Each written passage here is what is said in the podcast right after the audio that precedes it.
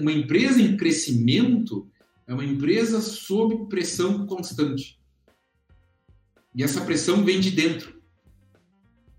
Se a pressão de dentro acaba, a única pressão que vai fazer ela se movimentar é de fora. O problema é que a pressão de fora, quando ela vem, já é tarde demais. Ele existir a pressão de dentro para acompanhar é um sistema quase que pneumático. Aí é tarde demais muitas vezes.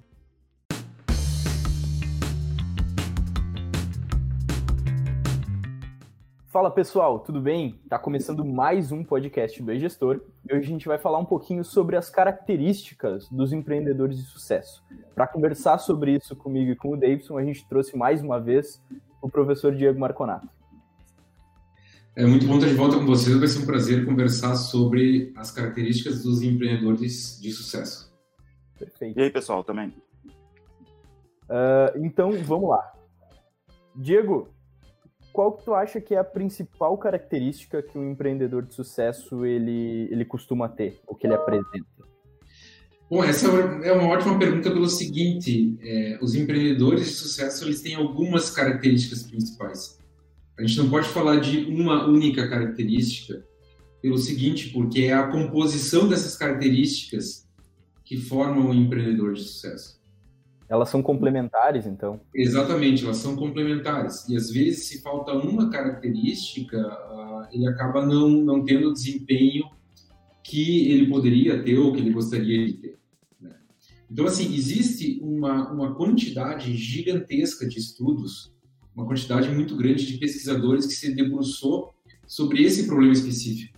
Né? E, e a grande vontade era qual? Era encontrar uma espécie de teste que eu pudesse aplicar nos, nas diferentes pessoas e entender então quem tem a maior probabilidade de ter mais sucesso no empreendedorismo e ao criar empresas e assim por diante.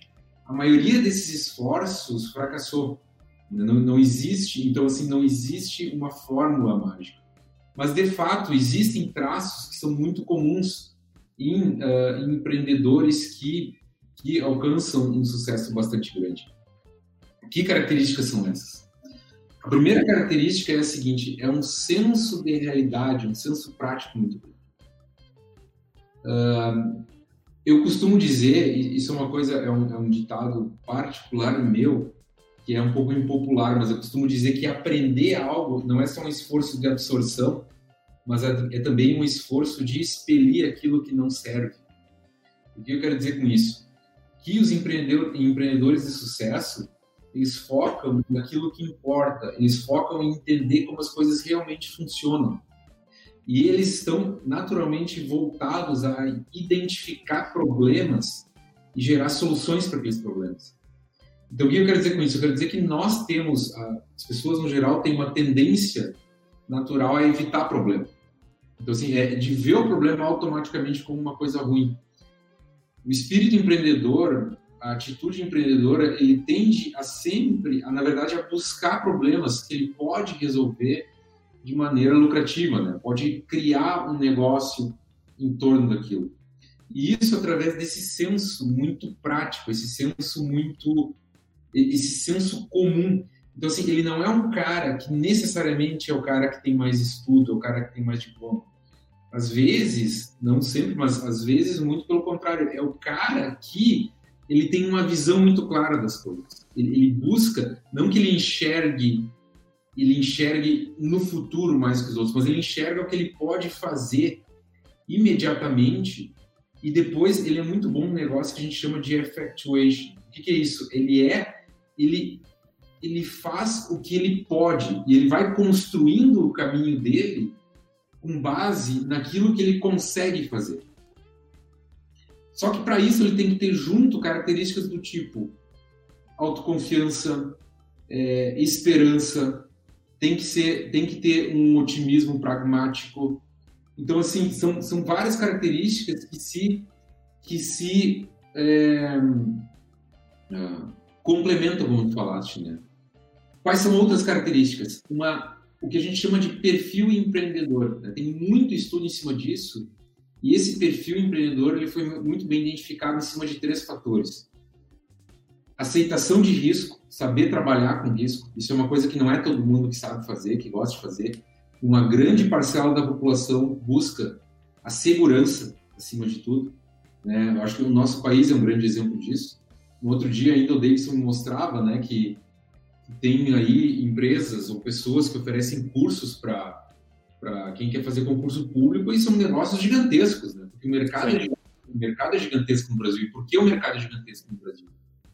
Porque uma minoria das pessoas que quer trabalhar com risco e que entende como trabalhar com risco. Então, é, é essa questão do lidar com risco, depois proatividade e depois inovação. Vamos falar um pouquinho de proatividade. O que é proatividade? Proatividade é não esperar a situação ideal para fazer alguma coisa acontecer. Não é porque o Davidson está aqui, mas eu sempre enxerguei o Davidson dessa forma. É, vamos testando, vamos fazendo, claro que com o máximo que eu puder aprender para fazer isso, é, o máximo que eu puder estudar sobre, sobre o assunto, mas nunca vai chegar um ponto ideal onde eu vou estar numa situação de segurança para então poder agir. Se, esse, se isso fosse verdade, de eu poder estar numa situação completamente de segurança para então poder agir, então não é mais empreendedorismo. O risco é uma parte inerente do empreendedorismo. Então é essa vontade de fazer, é esse direcionamento para a prática mas não uma prática burra, quer dizer assim, não, uma, não fazer de qualquer jeito, mas fazer. Tá? É, é, é, aquela, é o, é o ditado popular que diz que o feito é melhor que o perfeito. Porque o empreendedorismo, ele envolve necessariamente a ação. Para mim, e talvez para quem sempre uh, foi para quem desde cedo foi empreendedor ou trabalha com empreendedorismo há muito tempo, que é dono de negócio, cria negócio, isso soa como completamente óbvio. Mas para mim isso é muito importante porque como eu venho da academia, é uma coisa que na academia não é tão óbvia. É, na verdade, é o tipo da, são aquelas obviedades que tão grandes, ninguém mais dá bola às vezes, né? Sim. Então é esse direcionamento para o fazer, para o testar, para eu fazer o que eu consigo fazer hoje. Depois, a questão da inovação. Inovação é a palavra, é uma daquelas palavrinhas da moda, assim como outra palavra que também está tá totalmente na moda e que tem tudo a ver com o perfil empreendedor de sucesso, que é resiliência. Mas vamos então falar uh, sobre os dois fora do mundo do, do moranguinho, como dizem, como diz um amigo meu, né? Vamos falar do, do mundo da, da, realidade. E aí a gente tem inovação, o que, que é? A inovação, ela está no próprio ato do criar algo que, que essa inovação ela não é necessariamente eu criar um foguete, não é o Elon Musk necessariamente, o Jeff Bezos, mas é eu trazer algo novo, seja em termos de produto ou processo, que são as duas coisas que a gente mais pensa, né? produto ou serviço, mas processo, maneira de vender, maneira de organizar a empresa, mas é, é muito mais a inovação que é necessária para fazer a coisa acontecer do que criar algo completamente novo, entendeu? Do que criar uma startup com uma tecnologia incrível. Eu, eu, consigo pensar em um exemplo muito prático disso que tu está falando, Diego, que é o seguinte: uh, a gente tinha no Brasil, né, a uhum. comercialização de chocolate desde uh, muito tempo, mas uhum. foi a uhum. Cacau Show que começou a vender chocolate como presente. Uhum. Exato. E daí esse posicionamento no mercado, que é um produto que já existe, presente Exato. também já existe, mas eu pego uma característica de um e vendo de uma forma um pouco assimilada com o outro, eu acabo criando um negócio, ou pelo menos um ramo completamente diferente, né? E daí isso possibilitou o crescimento absurdo que a gente uh, consegue enxergar aí na Cacau Show hoje em dia. Sim, é verdade, é verdade. Outra característica do empreendedor é o seguinte, é essa palavrinha que eu falei que é está na moda também, que é resiliente porque empreender é difícil. Empreender, eu quero dizer que é, é, é, exige tomada de risco. É, no Brasil, o Brasil tem um dos piores ambientes empreendedores do mundo, ou seja, para o empreendedor, um dos ambientes mais difíceis do mundo. Então, é preciso resiliência. O que é resiliência? É aguentar pancada. Resiliência é o que? É eu não perder o ímpeto é não perder a vontade, é não perder a direção quando as coisas não acontecem conforme previsto. Por quê? Como a gente estava falando, o, no empreendedorismo as coisas não acontecerem conforme previsto é muito mais comum do que acontecerem exatamente conforme foi previsto. Mas o empreendedor é aquele cara que tem a capacidade de ir absorvendo tudo o que vai acontecendo e ir se ajustando permanentemente, mantendo o núcleo. Então, o que ele quer dizer? Ele, ele mantém os seus valores, mantém os seus princípios, mantém a sua, a sua, o core, por assim dizer, mas ao mesmo tempo ele vai adaptando o negócio, o processo, o produto e o serviço. Isso me lembra de outra coisa que uma vez o Deison me falou, faz completo sentido. Que uma vez tinha alguém que queria empreender e ele disse assim: Ah, vocês estão gastando muito tempo numa fase de tornar o produto perfeito, mas vocês nem sabem qual vai ser o produto lá na frente, porque é o mercado que vai dizendo para vocês qual é o produto. Sim. Sim. É isso. Uhum. Então, é, é, o, o, empreendedor é o cara que tem o desprendimento. Ele, ao mesmo tempo, ele tem um desprendimento radical em torno algumas coisas. Por exemplo, ele não é um cara que ele é apaixonado. Normalmente, não é o cara que ele é apaixonado pelos detalhes do produto, ele é mais pela, pela ideia. Ele quer ver aquela ideia funcionar, mas ele aceita mudanças naquela ideia.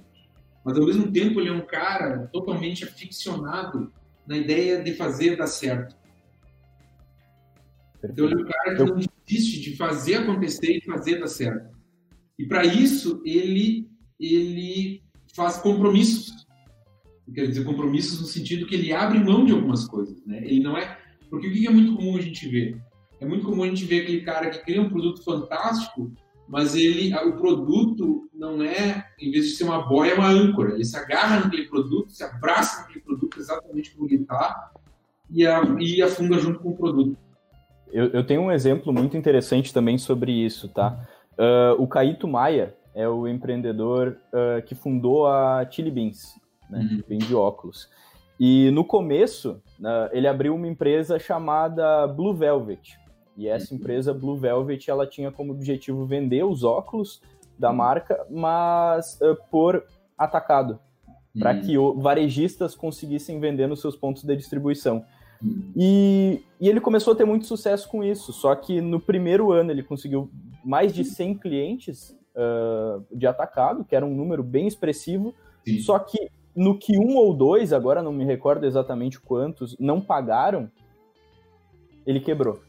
Ele não hum. tinha mais como seguir para frente. Então, ele, a partir daquele momento, ele viu duas oportunidades, dois caminhos na vida dele, né? Um que era voltar para a banda que ele tinha, ele tinha uma banda antes de, de abrir a empresa, hum. e a outra era de seguir vendendo óculos, mas dessa forma ele ia justamente se ajustar àquele cenário. Ou seja, tomei uma, hum. uma meio grande aqui, eu vou vender então para o consumidor final. Porque daí, se um ou dois ou três não me pagarem, eu ainda consigo me manter, né? Que é um hum. pouco também da maneira com que o próprio gestor acabou trabalhando, assim, que é hum. vamos colocar em micro e pequenas empresas, porque a gente consegue atender uma quantidade muito maior a um preço mais acessível, que dá, dá uma estabilidade maior uh, para que a empresa possa eventualmente, uh, quando necessário, e sempre vai acontecer, perder um cliente ou outro sem Sim. tomar uma cuidado muito grande disso isso, isso que tu fala me leva à segunda parte da equação. Segunda parte da equação é o seguinte, então, o empreendedor ele não é um cara que ele é aficionado muito mais por negócios do que por produtos e serviços. Ele, ele é muito ele, ele pensa em termos de sistemas de negócio. Então, o que ele pensa? Ele pensa de uma maneira de resolver um produto, um problema repetidamente, de maneira escalonável, com lucro. Tá? Bom, o, porém, aí quando eu digo, primeiramente eu disse que ele não era ficcionado pelo produto e eu mantenho isso. Mas eu quero dizer, ele é, um cara que se especializa em aprimorar, criar e aprimorar sistemas de negócio.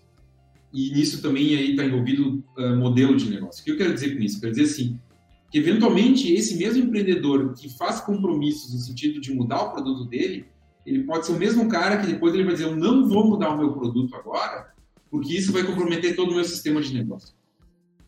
E ele tem essa visão de sistema de negócio.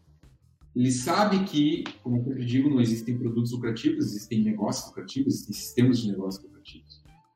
É, então, assim, ele sempre está aprimorando é, sistemas de negócio. Nesse exemplo que tu trouxeste, não conheço os detalhes deles, mas tem uma coisa muito, muito importante que eu lembrei.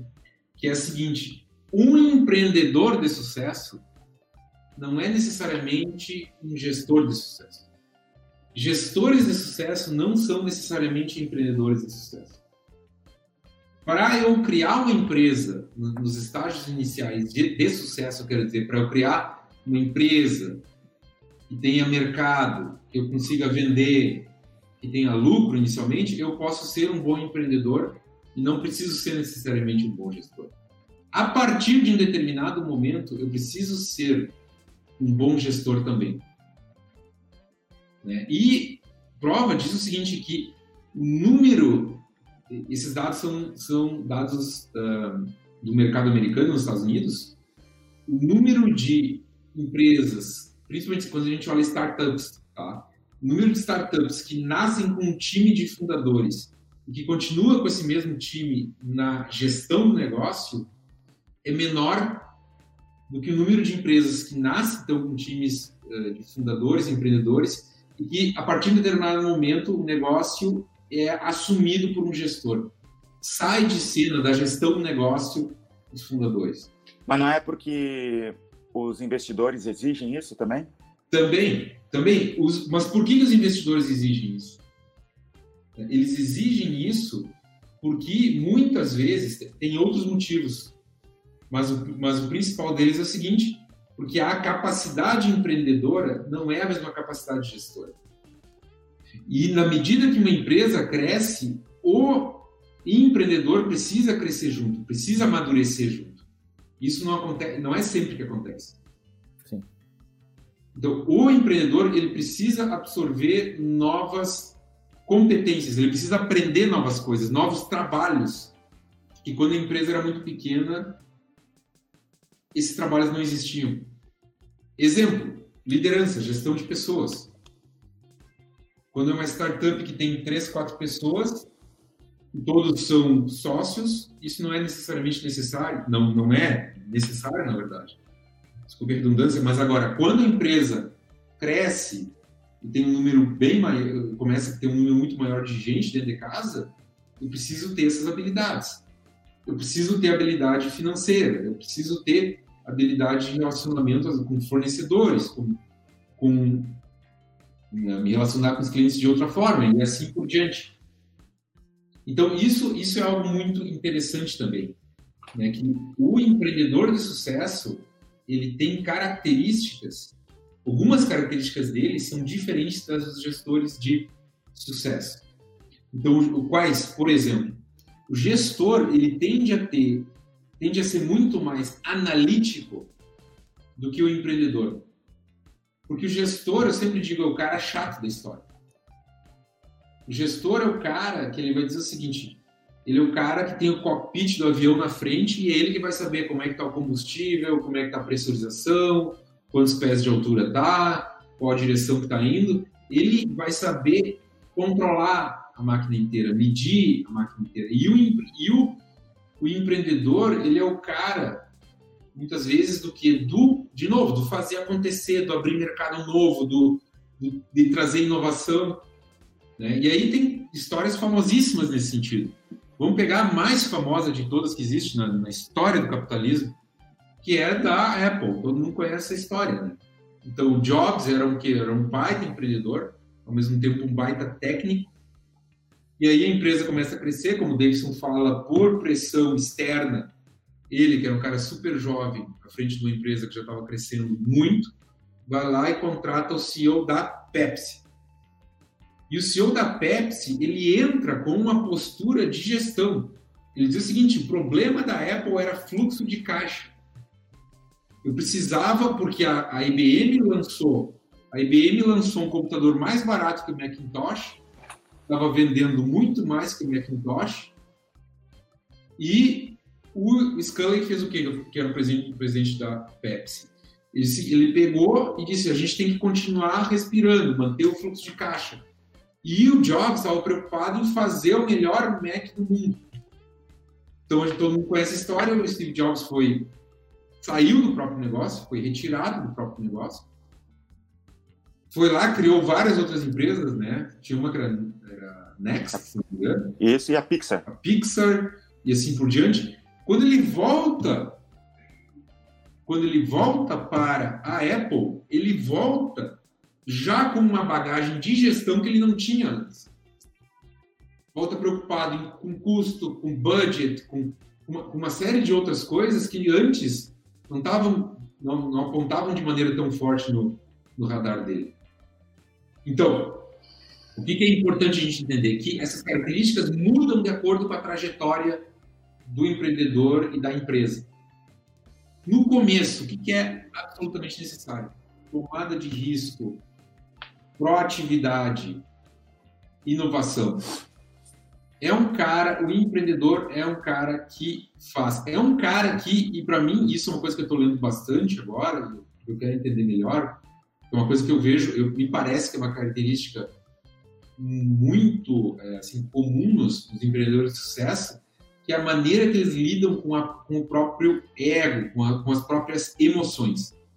E aí, uh, a literatura nisso mostra que os empreendedores têm o que a gente chama de capital também muito forte, capital psicológico, capital humano e capital é, psicológico, humano e emocional. O capital humano é o seguinte: experiências passadas e nível de educação. Quanto que eu fui educado em gestão ou na minha área técnica. Digamos, eu vou criar um negócio de máquinas pneumáticas e eu sou formado em engenharia mecânica. Isso ajuda.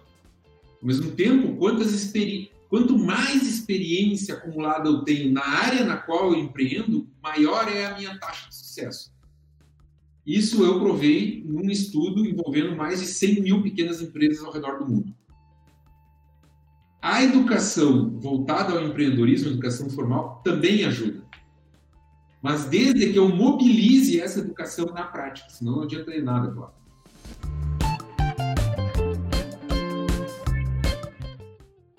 pergunta, Diego, rapidinho, uh, que acho que tu respondeu par parcialmente ela no, no caso do Steve Jobs, mas o, o, que eu queria ouvir assim mais precisamente de ti é o seguinte: hum. um empreendedor que acaba empreendendo e chega, a empresa dele chega nesse estágio de que seria melhor de repente colocar um, um gestor ele consegue desenvolver essas habilidades novas nele a tempo suficiente, talvez, de, de não ter que sair para entrar outra pessoa para voltar mais experiente depois? Ou tu acha que na maior parte dos casos, pelo menos, é, é melhor realmente ele passar esse bastão para frente? Isso vai depender uh, de alguns fatores. O primeiro dele é a velocidade de crescimento da empresa. Se a empresa ela cresce muito rápido, o empreendedor ele pode não ter tempo para aprender tudo que ele precisa aprender.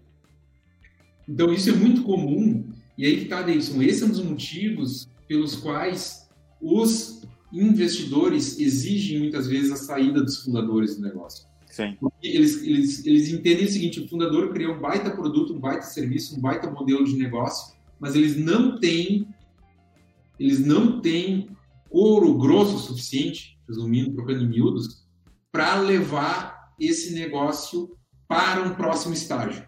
Isso vai... aconteceu comigo. É, por exemplo, eu adaptei o e-gestor, no início lá do e-gestor, eu adaptei a empresa às minhas características. Né? Muitas coisas, por exemplo, eu não gosto de ficar em telefone com as pessoas, sou um cara mais reservado, não, não quero ficar conversando, negociando. E eu adaptei a empresa a tentar fazer ela vender através da internet, trazendo leads, estudando marketing para isso. E isso eu acho que eu acho que o e-gestor poderia ser muito maior hoje se não tivesse errado no passado de, por exemplo, eu deveria ter ter um gestor de ali com os vendedores, um gerente de vendas, que agora a gente tem e agora uhum. a gente está crescendo muito rápido por causa disso. Uhum. Né? E na época eu tentei fazer, não é uma área que eu goste de, de, de fazer, e eu tentei fazer, né? E daí fiz uma maneira errada. E isso desacelerou a empresa um pouco, né, eu acho. É, toda empresa, para dar certo e crescer, tem que ter esses papéis bem definidos. O papel empreendedor, o papel executor e o papel gestor. No começo, todo, é, digamos, se só um fundador, esse cara vai jogar no, nas 11 posições do campo, é natural. Mas, uh, com o crescimento da empresa, essas, essas funções elas têm que estar bem alocadas nas diferentes pessoas. É muito raro encontrar um cara que consiga levar uma empresa adiante, ele mesmo é, sendo o empreendedor, o gestor e o executor, ou mesmo tendo só, uh, ainda sendo o gestor e uh, o empreendedor sozinho. É natural que quanto maior for a empresa, mais eh, diversificadas são as atividades e mais descentralizada é, mais descentralizada é a gestão, né? Embora tenha empresas que continuem mais centralizadas e outras menos é, avancem para uma situação de menor é, centralização. Então, assim, de toda forma, isso é muito importante entender, né? Que existe é características diferentes do fundador para o gestor e que ele passar ou não o bastão, Escobar, respondendo a tua pergunta, vai depender em primeiro lugar, da velocidade de crescimento da empresa, da velocidade de crescimento do empreendedor, o quanto que ele consegue aprender os novos trabalhos, do time de suporte que ele tem em torno dele. Se ele conseguir construir muito rapidamente um time ótimo de suporte, um time extremamente competente de suporte, que permita a empresa continuar crescendo e permita que o empreendedor se mantenha é, na visão estratégica do negócio, desde que, desde que esse empreendedor seja um, um cara que tenha uma boa visão estratégica, é possível ele continuar na empresa. Então, vamos pegar alguns exemplos. Outro exemplo notório no Brasil é Nubank. Nubank cresce numa taxa inacreditável. Assim. Inacreditável, uma coisa assim, absurda, né? absurda. O time de fundadores se manteve no negócio. Mas por quê? Porque eles construíram um ótimo time muito rapidamente, porque eles já tinham experiência, era gente já com muita experiência na, é, de empreendedorismo, muita experiência em negócios, né? E que certamente está aprendendo uma velocidade muito alta também. Então a questão é, o empreendedor, eu acho assim, quando que ele vai ter que passar esse bastão? Quando ele não tem capacidade absortiva, por assim dizer. O que é capacidade absortiva? Conseguir aprender na velocidade adequada, porque ele pode, inclusive, não querer aprender. Ele pode não querer fazer os trabalhos que são necessários serem feitos para a empresa crescer. Ele diz, não, não quero fazer isso. Sim. Só que se ele não quer fazer isso, ele vai ter que arranjar alguém que faça. E essa é uma habilidade também, arranjar alguém que faça bem, que eu confie que vai ajudar a empresa a continuar numa trajetória crescente. Tem, o que o Davidson colocou do exemplo do gestor, eu acho que tem, tem um ponto muito importante que é o seguinte, que de fato tem muita empresa que por ela crescer muito rápido, de maneira desordenada, ela quebra, isso é muito comum. O número de empresas que quebra, que quebra porque cresce muito rápido é gigantesco. Eu não vou dizer que é maior do que número de empresas que quebram por falta de venda, mas agora o número de empresas que quebram por crescer muito rápido é gigantesco. Então, o que, que se eu tenho um modelo de negócio altamente resiliente, altamente produtor de caixa, um, um, ótimo modelo de negócio, como é o caso do gestor, significa que eu tenho tempo. E se eu tenho tempo, eu tenho tempo para quê? Para testar, para errar e para construir um modelo de crescimento que seja operacionalmente e financeiramente mais sustentável. Porque o que acontece? O crescimento, vou usar aqui uma metáfora um pouco forçada, mas é uma empresa que cresce um foguete. Se esse foguete, se o motor do foguete não está bem ajustado, o foguete ele vai, ele explode, né? É o Challenger. Agora, se, se o foguete está bem ajustado, ele, ele, um, ele sobe da maneira esperada, né? da maneira adequada. E aí, claro que existem esses exemplos de super empreendedores, de, de, de gente assim que tem essa capacidade né, de, de, de, criar um negócio, crescer numa velocidade absurda desde o começo. Mas, quando a gente vai olhar a história de perto, são pouquíssimos. Se já são pouquíssimos, é, olha, é o 0,00001%. Os exemplos que eu uso, Uber nunca deu um lucro na vida. Então, assim, pô, é uma empresa gigantesca sempre, não, não é que você não dá lucro, nunca produziu fluxo de caixa operacional positivo, só queima dinheiro na história, né? Uh, o Musk é outro cara que faz um malabarismo gigantesco com o fluxo de caixa dele. Então, assim, é muito dinheiro, é, tem outros fatores aí, dinheiro de investidor. Eu quero dizer assim, são, são exemplos que escapam à nossa realidade imediata, que, que, nos, que nos importa. Hoje mesmo eu recebi a notícia do Spotify uh, que o prejuízo deles reportado no último período, acredito que tenha triplicado, se não me engano. Exato, porque é um modelo, porque é um modelo de crescimento que vem sendo repetido, é o mesmo modelo de crescimento da Netflix, é o mesmo crescimento. Então, assim, é, é, é um modelo de crescimento que, que se repete, é, que se popularizou principalmente no, Vale do Silício, né? E, e, e, é um modelo assim que, que vai envolver outras realidades um, da arquitetura financeira, de equity, de outras coisas que, que eu acho que escapam ao nosso, a nossa realidade imediata aqui de pequenos negócios. Mas sabe que o Spotify tá bem tá, tem mais problemas do que o Netflix? Sabe por quê? Já notou que no Netflix não tem todos os filmes do mundo, mas no Spotify tem praticamente todas as músicas do mundo?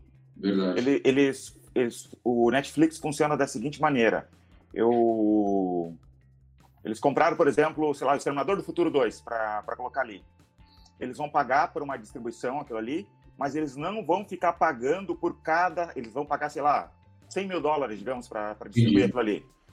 Chegou no 100 mil dólares, eles não tem que pagar 100 mil e um porque teve mais gente olhando. O Spotify Entendi. não. O Entendi Spotify. É, o Spotify não. O Spotify tem todas as músicas e eles pagam para cada música que é tocada. Entendi. Então é exatamente por isso que eu sempre ficava pensando, por que, que não tem mais filmes no Netflix, né? Por que, que não fazem algo ilimitado? Eu acho filmes, é... filmes muito antigos, né? E é por causa eu disso. Acho, eu acho que é ainda mais complicado, porque questão de direitos autorais, quando a gente fala, entra em outros tópicos, como por exemplo, a música tem os direitos uh, por uma empresa nos Estados Unidos, que tu tem que pagar para quando um americano, alguém em território norte-americano tocar, e tem outra empresa que é detentora dos direitos no Brasil e que tem que pagar também se um brasileiro vai ouvir essa música. Uh, então, quando tu tá trabalhando com o mundo inteiro, como uma empresa como o Spotify, né, a operação deles deve ser extremamente complexa. Assim. Uhum. Uhum. É, mas agora, eu acho que, uh, de novo, assim, falando da nossa realidade mais imediata, falando talvez para quem para quem está nos assistindo e que tem um pequeno negócio, está pensando em ter um pequeno negócio, quer entender melhor as características dos empreendedores vencedores, eu acho que, primeiro, ele tem que entender se ele, o que, que realmente interessa para ele quando ele pensa em empreendedorismo. O que, que ele quer? Estava falando antes lá da questão do ego e da vaidade. Né?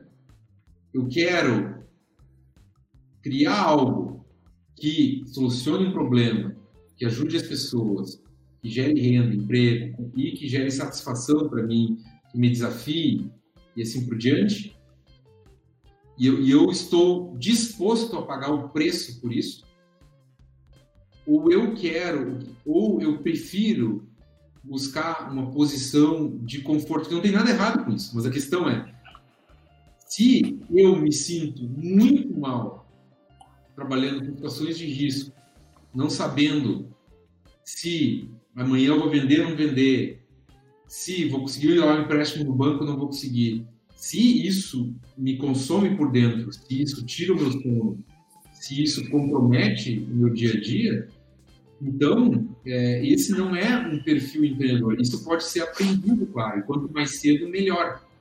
Aprendido até aí, porque nós temos características que são inatas nossas.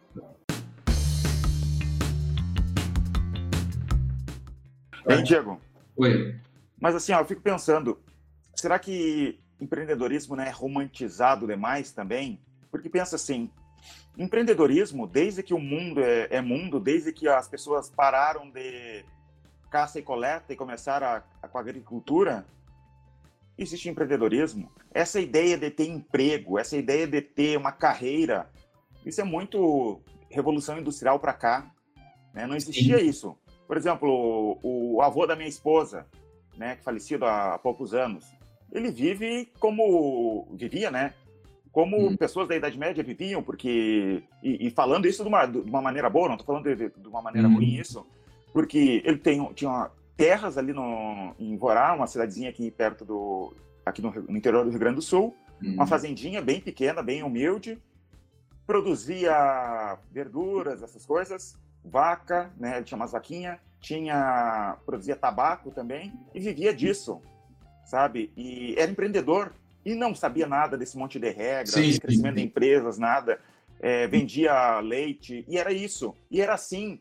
Olha o uhum. passado uhum. também, como é que funciona. É, não tinha essa ideia, essa romantização do empreendedorismo como tem agora, né? De como ser um supra-sumo, ser uma pessoa especial Sim, é porque ele é empreendedor. É, um, um, por exemplo, um sapateiro, né? O filho uhum. do sapateiro casava com a filha do outro sapateiro. E eles continuavam aquilo ali, não tinha muito, nem essa mistura, né? De, porque era um empreendimento, era um empreendimento de família. Uhum. Né? Eu acho que é romantizado demais hoje essa história do empreendedorismo. Sim. Bom, eu acho o seguinte: primeiro, você está completamente razão. Existe o empreendedorismo, se criou uma indústria em torno disso, né? E quando tu cria uma, uma indústria em torno disso, tu tem que dourar, tu tem que dourar a pílula para vender. Então, assim, de fato, tem aí é, um zilhão de produtos hoje em torno do empreendedorismo e, e se romantizou muito, sim, né? o, o que é empreendedorismo assim por diante. Por outro lado, é, por outro lado, quando nós olhamos no mundo e nós temos 7 bilhões e não tenho o número exato agora, mas nós temos mais 7, de 7 bilhões de pessoas, é, nós temos de empreendedores, e aí considerando também microempreendedores, as estimativas falam algo em torno de 400 bilhões, eu acredito que seja maior esse número. Mas eu quero dizer que tem muito menos empreendedor e muito mais empregado. Uhum. Tá? E, então, assim, esse, esse é, um, é, um, é um fato importante. E outra coisa importante é o seguinte, que o empreendedor individual, sim, ele é um empreendedor, mas não é o tipo de empreendedor que nós estamos falando aqui. Nós estamos falando de um cara que vai criar um negócio que não é ele, né? que vai criar um negócio independente dele. Um negócio que depois ele possa contratar alguém para gerenciar, que ele possa, se ele quiser ficar gerenciando, ele, ele fica, mas ele pode vender também. Eu quero dizer, ele vai criar um sistema repetitivo de solução de problema né, e de geração de, de valor para ele mesmo. Valor para o cliente, que é a resolução do problema, o atendimento da necessidade, do desejo, e valor para ele mesmo, que é essa palavra medonha chamada lucro. Então, assim, mas é, o empreendedor, a gente fala agora, agora mais nessa situação de ele criar um sistema de negócio. Né? Uhum. E aí, realmente, é uma minoria. Porque o que acontece? Eu tenho que eh, eu, muitas vezes, vou, vou, pegar um exemplo que explica isso muito bem. O Brasil, eu, eu me, quando eu fazia faculdade de educação lá, vários anos atrás, sempre me falavam assim: nossa, o Brasil é o país mais empreendedor do mundo. É verdade. O Brasil é o país mais empreendedor do mundo. É o país que tem a maior parcela da população adulta empreendedora, empreendendo. Porém, é o país onde mais empreende por necessidade no mundo. E eu diria que é o país onde menos se conhece sobre empreendedorismo de fato no mundo. Talvez seja o país onde mais tenha jogação de confete em torno do empreendedorismo. E essa é luta pessoal que eu tenho, né? De, de colocar as coisas como elas são e, mostrar que, que essa jogação de confete, na verdade, é mais problemática do que mais atrapalha muito mais do que ajuda, né? Com certeza, então, Diego. Eu tenho, eu tenho um ponto para falar sobre isso, porque eu acho que é importante. Uh, realmente, né? Acredito que ainda hoje seja dos empreendedores que existem, a, o percentual de empreendedor por necessidade ele ainda seja maior. Mas é uma realidade que aos poucos vem mudando. A gente fez um programa também uh, sobre empreendedorismo já no, no podcast aqui. E uma das informações que eu levantei através do Sebrae é que eles fizeram uma pesquisa e nessa pesquisa estava já mostrando uma mudança justamente no motivo de empreender, se é empreender por necessidade ou empreender por oportunidade.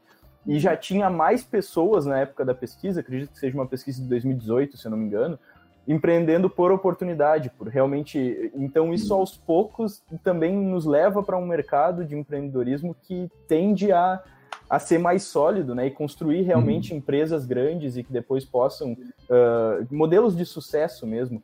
Mas eu acho que é muito importante isso que o Davidson falou, principalmente por, pelo fator da expectativa que tu cria, né?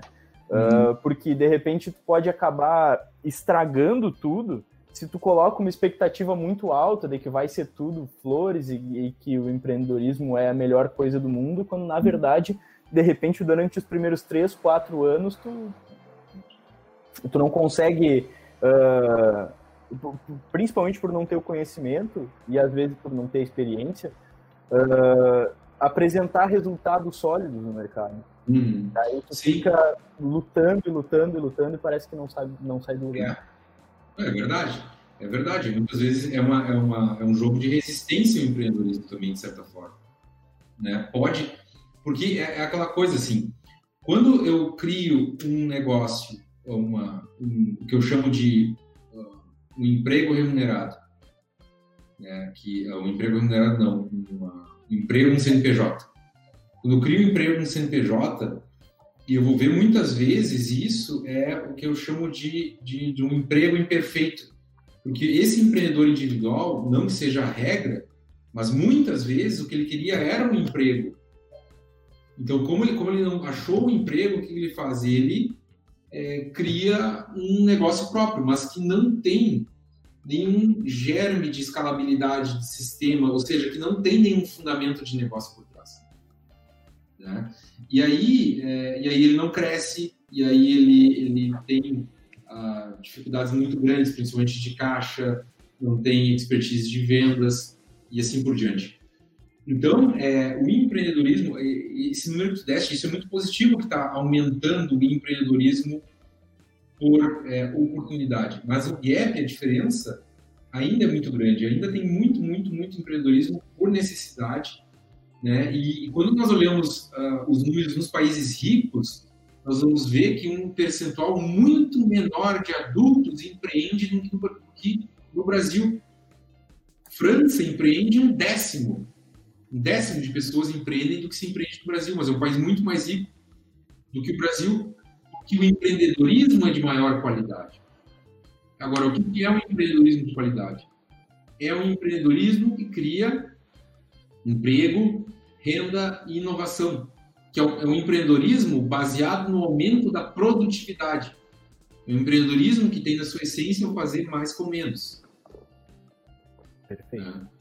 Então, é, eu acho que isso é muito importante a gente, a gente é, comentar. E aí, voltando naquele ponto que o Davidson falou, da, de quem quer empreender, é, quais são as características, né? o fato é que, sim, se eu sou forçado a empreender, eu vou, eu vou ter que, independente de qualquer coisa, eu vou ter que dar o melhor. Mas se eu tenho escolhas de carreira na frente, e o empreendedorismo é uma delas, uma delas, eu preciso uh, enxergar se eu tenho esses atributos é, que são tão importantes para o empreendedorismo, resiliência, resistência, proatividade, é, assim, uh, autoconfiança, capacidade de ir atrás, é, visão.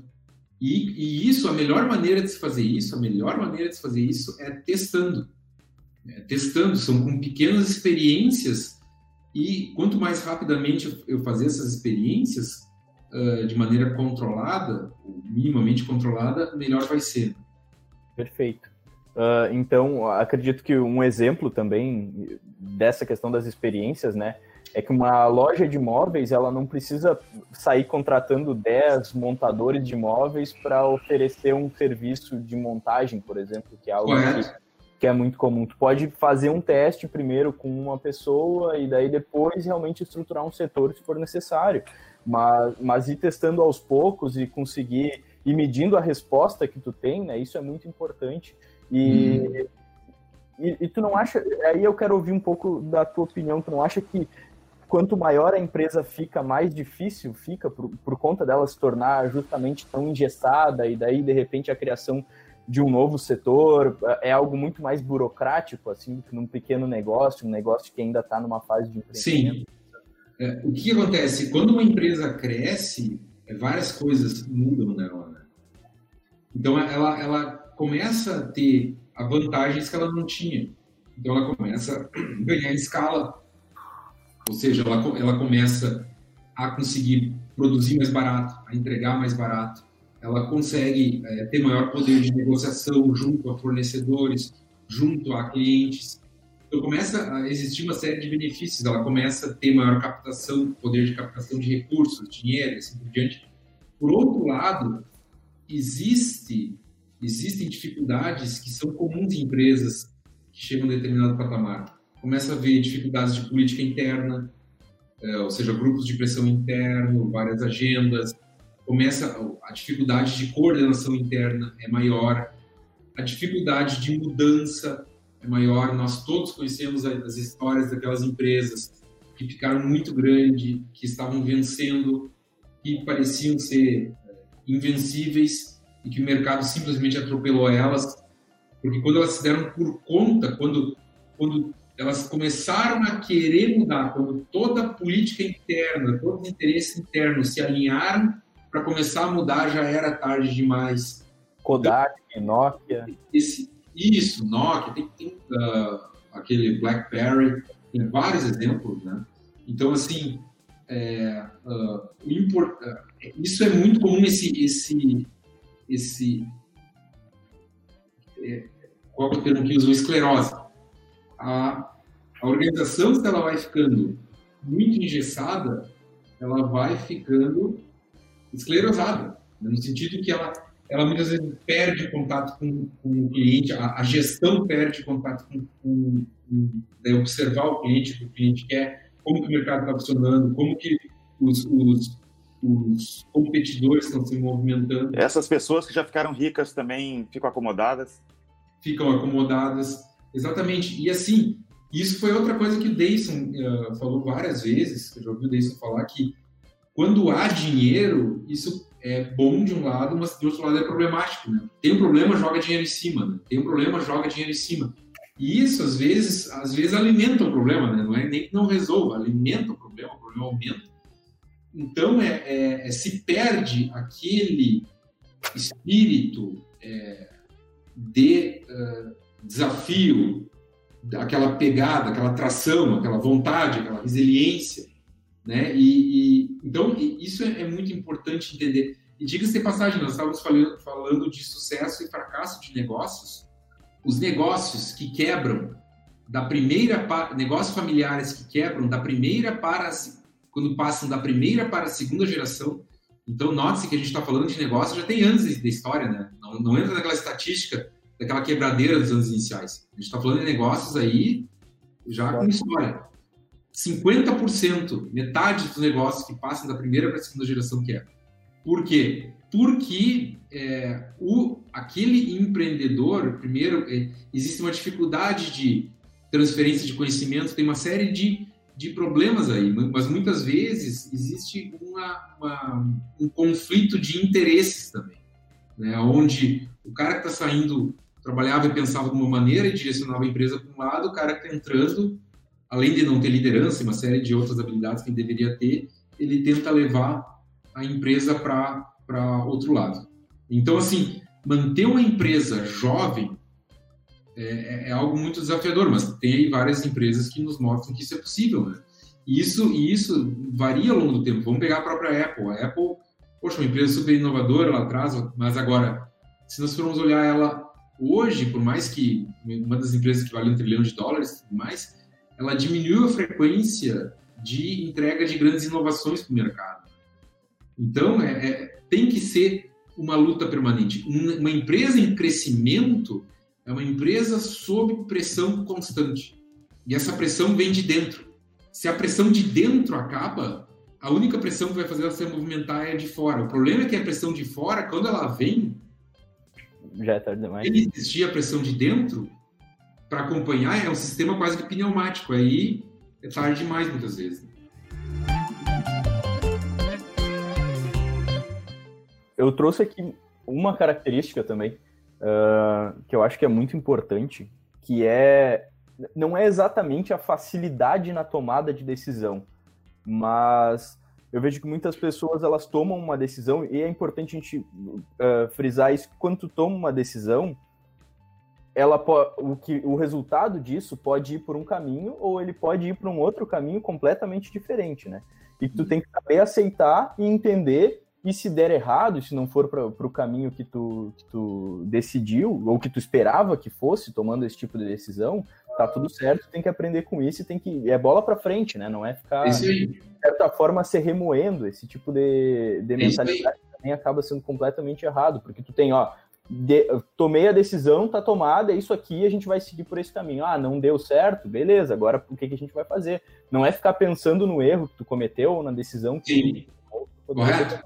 Correto? E isso é a gente estava falando, que é, é o tal do capital psicológico e emocional, ou seja, é saber que o erro faz parte, é saber que a experimentação faz parte.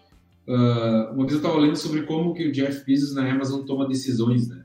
Então, quando ele não aceita, quando ele, ele, ele, o pessoal dele propõe um novo projeto. Se não me engano, isso aconteceu com o celular da Amazon, que é o Pixel, se não me engano. É o Pixel, né? Que era da não, Amazon. Da, não, o, da, é, é, o Pixel é do Google. Ah, do Google, né? Qual que é da Amazon? Era a Amazon não ou. Era um celular. E ele disse o seguinte, eu não acredito nesse projeto, mas eu vou, eu vou apoiar ele. Ele disse assim, eu não acredito nesse projeto, mas eu vou apoiar ele. E ele apoiou aquele projeto e o projeto não deu certo. E bola para frente, porque a questão é, o que importa é a sobrevivência e o crescimento do empreendimento. Não, então, e aí que entra de novo essa, esse capital psicológico e esse capital emocional, essa inteligência emocional de saber que tem que ter uma meta maior sobre essas decisões pontuais, às vezes mesmo estratégicas, mas são decisões que não são um negócio em si. Né? Então, é, é, é, isso, de fato, é muito importante. Agora, isso não significa que empreendedores de sucesso não sejam difíceis às vezes. É, todo mundo sabe que, vamos pegar lá, a gente está pegando os mesmos exemplos que Steve Jobs, agora o Bill Gates também, que todos os caras, às vezes, eram extremamente difíceis de se lidar se lidar com eles. Né? Porque, porque o empreendedor, ele quer, ele força, de certa forma, uma realidade. Porque ele tem uma ideia e ele força a estrutura e ele força o entorno para que aquilo se torne realidade. E isso não acontece, às vezes, sem usar um pouco de cotovelo. Porque todo o avanço implica algum tipo de sofrimento. Tudo, toda mudança implica algum tipo de sofrimento né? Esse, então, assim, é, é, é aquela coisa, não adianta, isso daí, sim, qualquer pessoa de sucesso, quanto mais ela, ah, eu, eu vou buscar toda a minha vida só a zona de conforto, para tudo, fisicamente, é, psicologicamente, emocionalmente, bom, também vai virar uma meba. Então, assim, eu preciso, eu preciso me forçar, né, de, de, de, de diferentes formas. E, e, e aí, é, e claro, cada um dentro das suas particularidades, das suas limitações, que todos nós temos, mas eu quero dizer, mas essa, essa noção de, de exigir e mais é possível, e é possível, e vai se trabalhar para fazer, isso é muito claro nos empreendedores de sucesso. Eles vão para cima mesmo. Faz todo sentido. Uh, perfeito. Tem mais algum ponto que tu queira falar, Diego? Não, eu acho que só um ponto que eu quero reforçar, que, que eu acho que é muito importante, é o que o Davidson comentou, em cima do que o Davidson falou sobre o empreendedorismo enquanto eh, romantização, né? o empreendedorismo muito romantizado. Sim. Dizer que, que quem está nos ouvindo que procure entender, se, se pensa em empreender, procure entender o que é uma empresa, como ela funciona, que exige criar um negócio, não em termos de só de dinheiro ou tempo, mas o que, que exige em termos de esforço humano. E faça experiências, que busque ler o máximo possível e que não eh, e que antes de acreditar em alguém que que venha e que diga que que não dá, que é impossível por causa disso, disso ou daquilo, que ela vá lá por conta própria e experimentalmente caminhe em direção ao objetivo dela, veja como se sinta e, e faz, fazendo o que faça, faça com muita vontade.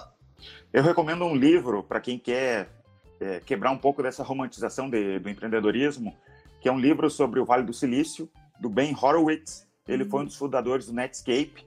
Ele teve um monte de problemas. Ele está bilionário agora, viu? Mas, ou pelo menos milionário, muito rico ele está. O nome do livro é O Lado Difícil das Situações Difíceis. É um baita livro. Recomendo para ti uhum. também, Diego. Não conhecia. Vou ler. Vou ler. Perfeito. É. Então. então, fica aí essa sugestão de leitura, né? A gente vai colocar o nome aqui na descrição, tá? Do vídeo. Uh, e muito obrigado mesmo por quem ficou até aqui. Eu espero que vocês tenham gostado do programa. Muito obrigado também para ti, Diego, por ter participado mais uma vez, tá aí sempre com a gente. Uh, e se você gostou, por favor, deixa um gostei aqui embaixo, se inscreve no canal ou deixa um comentário, conversa com a gente, fala o que, que vocês querem ouvir, sobre que tipo de assunto vocês estão interessados. E é isso. Um abraço e até a próxima. Abraço. Tchau, tchau. Obrigado, pessoal. Até a próxima.